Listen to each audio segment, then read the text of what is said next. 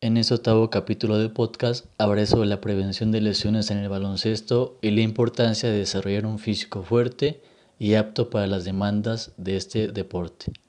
El baloncesto es un deporte que requiere tres áreas principales de desarrollo, la fuerza, potencia y agilidad.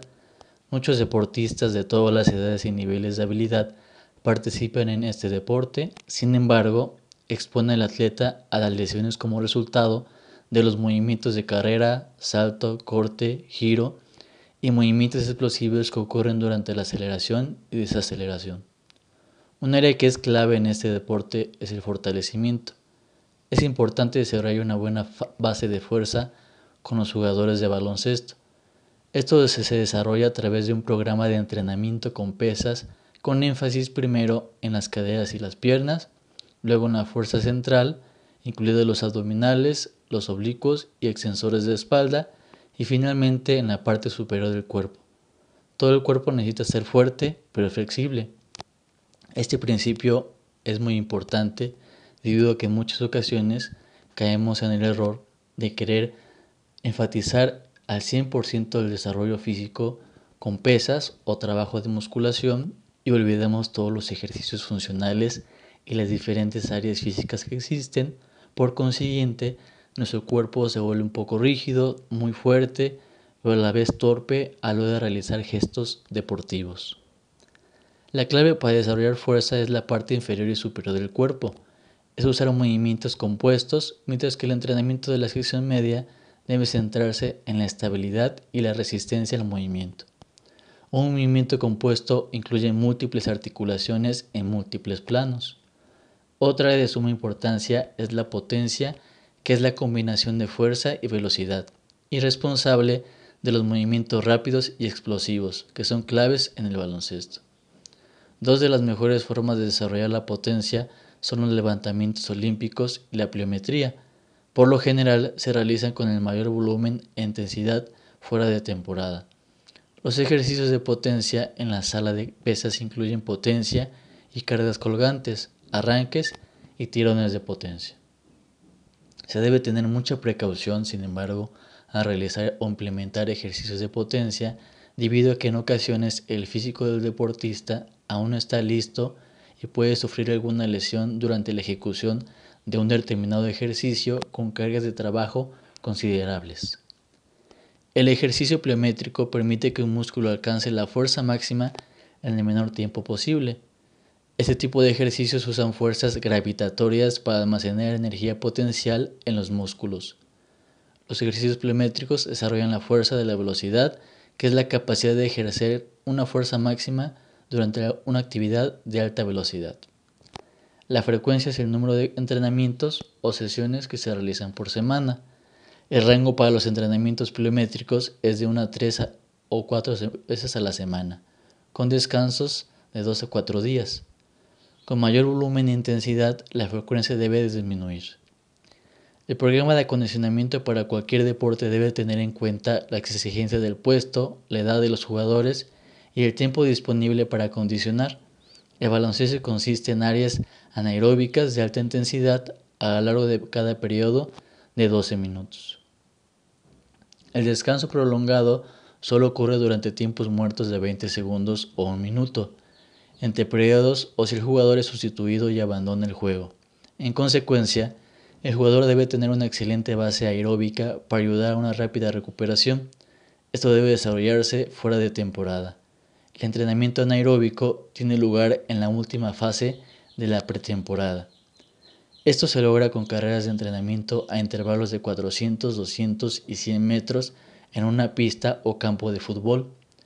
Este entrenamiento está diseñado específicamente para desarrollar los sistemas de energía oxidativa, glucolítica y de fosfágenos, que se utilizan para impulsar la actividad de alta intensidad que dura de 1 a 10 segundos. Para los jugadores adolescentes se debe enfatizar más en la adquisición de habilidades y el acondicionamiento general que el acondicionamiento específico del deporte. Es decir, en lugar de enfocarnos en enfatizar específicamente movimientos del, del baloncesto, es mejor adquirir fuerza, coordinación, agilidad, movilidad, este, potencia, movimientos explosivos generalizados para posteriormente, una vez que tengas un físico apto, completo, equilibrado en todos sus aspectos, ya podemos entrar a un gesto específico del deporte para potencializar un área determinada. Estos ejercicios incluyen ejercicios en la cancha con o sin pelota de baloncesto, como les comentaba. Los ejercicios pliométricos son de pies rápidos, ejercicios de agilidad, de salto y ejercicios con balón medicinal. Los ejercicios de agilidad deben durar de 10 a 20 segundos con el máximo esfuerzo. Pueden implicar arranques y paradas rápidas, cambios de dirección y movimientos en todas las direcciones. Ahora pasaré a un, a un aspecto sumamente importante que es el sobreentrenamiento. Los requisitos fisiológicos del baloncesto son altos, lo que impone exigencias considerables a las capacidades cardiovasculares y metabólicas de cada jugador. No es difícil experimentar los efectos del sobreentrenamiento. El sobreentrenamiento aeróbico, todo esto parte de, cardio, puede causar una respuesta parasimpática en nuestro cuerpo. ¿Qué quiere decir? Que va manifestarse con síntomas como una disminución de la frecuencia cardíaca en reposo, fatiga temprana, disminución del rendimiento deportivo, aumento del sueño, alguna un poco de depresión, los cambios de humor también pueden acompañarse de los cambios en el desempeño. Ahora también existe el sobreentrenamiento anaeróbico, toda esta parte de fuerza, movimientos más estáticos, mecánicos, también puede provocar una respuesta simpática.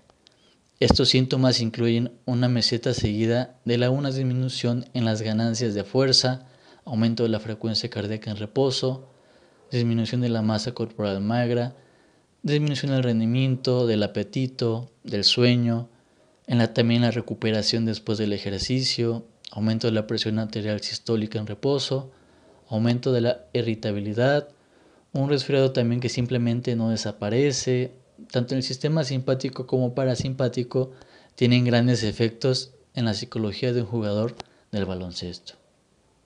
La parte mental es fundamental, por eso también quiero incluirla en este capítulo que les estoy comentando, que les estoy brindando.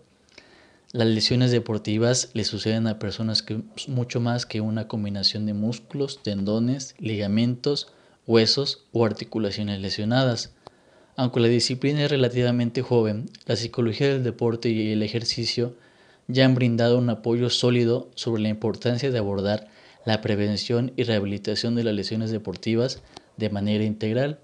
Esto incluye la consideración de factores tales como las emociones, los pensamientos, los hábitos, la red social, los factores estresantes de la vida y las habilidades de afrontamiento de la persona, así como las estructuras dañadas físicamente.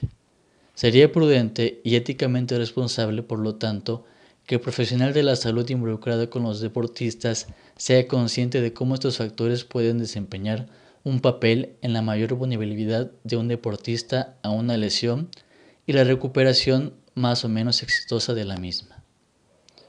Pasaré a la vulnerabilidad de las lesiones. Algunas de las investigaciones iniciales sobre esto se diseñaron para investigar la posible relación de los factores estresantes de la vida, cambios importantes de la vida o eventos no deseados, con la coincidencia de lesiones en una variedad de deportes. Los resultados generales de esta investigación han sido equívocos. Algunos estudios han encontrado que las lesiones deportivas se relacionan positivamente con los factores estresantes de la vida.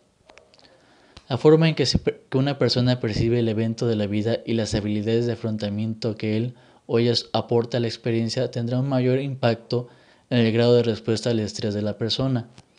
A partir de este hallazgo, los psicólogos del deporte han propuesto e investigado un modelo multicomponente para comprender mejor el papel de estrés y los factores psicológicos que afecta la vulnerabilidad de un atleta a las lesiones. En este modelo, un deportista puede estar enfrentado a una situación potencialmente estresante al practicar su deporte, como tener que defender al mejor anotador del equipo contrario o un juego de baloncesto de campeonato de división. Pero el grado de estrés que experimenta el deportista dependerá de cómo cuánto percibe a la persona la situación como una amenaza, además de que también utiliza las habilidades de afrontamiento. La forma en cómo afronta el deportista diferentes situaciones en el deporte va a ser crucial en este proceso de desarrollo físico y rendimiento deportivo. Las habilidades del afrontamiento pueden, podrían incluir creer con confianza que él o ella tiene la capacidad para la tarea, relajarse en los momentos apropiados para controlar la excitación física excesiva, esforzarse por su esfuerzo en lugar de exigir la perfección constante, también el manejo de la ira o la decisión de un árbitro, todo esto puede afectar en el rendimiento. En el peor de los casos, donde el atleta percibe la responsabilidad de proteger a este jugador como una amenaza seria y no usa ninguna de las habilidades de afrontamiento mencionadas, el modelo propone que el atleta experimente una ansiedad de estado considerable de tensión, muchas veces este, excesiva en, en sus músculos y disminuye la capacidad para prestar atención al juego, ya sea en entrenamientos o en nivel competitivo. La tensión muscular excesiva también se puede asociar con una excitación del sistema nervioso simpático, un impacto negativo en la suavidad de la coordinación, un movimiento más impulsivo y un aumento en la potencia de lesiones físicas. De igual forma, para ir concluyendo, una nutrición inadecuada puede comprometer el rendimiento y también puede aumentar el tiempo necesario para la recuperación después de una lesión. Dos componentes importantes a considerar en la dieta del atleta son las cantidades de carbohidratos y proteínas consumidas. Es extremadamente importante tener reservas de glucógeno muscular adecuadas para la, participación deportiva. También es necesario reemplazar estas reservas después del ejercicio para ayudar en el proceso de recuperación. La proteína adecuada es importante para prevenir la descomposición de los músculos. La ingesta recomendada de proteínas se puede calcular sobre la base de un valor energético total de 12% procedente de las proteínas. Por ejemplo, un deportista que pesa 70 kilogramos y tiene una ingesta total diaria de 15.000 calorías debe tener una ingesta de proteínas de 2.1 por peso corporal. Los atletas deben tener cuidado de no saltarse comidas y evitar dietas que limiten la ingesta de carbohidratos o proteínas. Espero les haya servido esta información. Debemos englobar a nuestros deportistas en una atención integral. Se, requiere que maximicen sus capacidades físicas durante el juego y muchas veces no se necesita la gran infraestructura para realizarlo.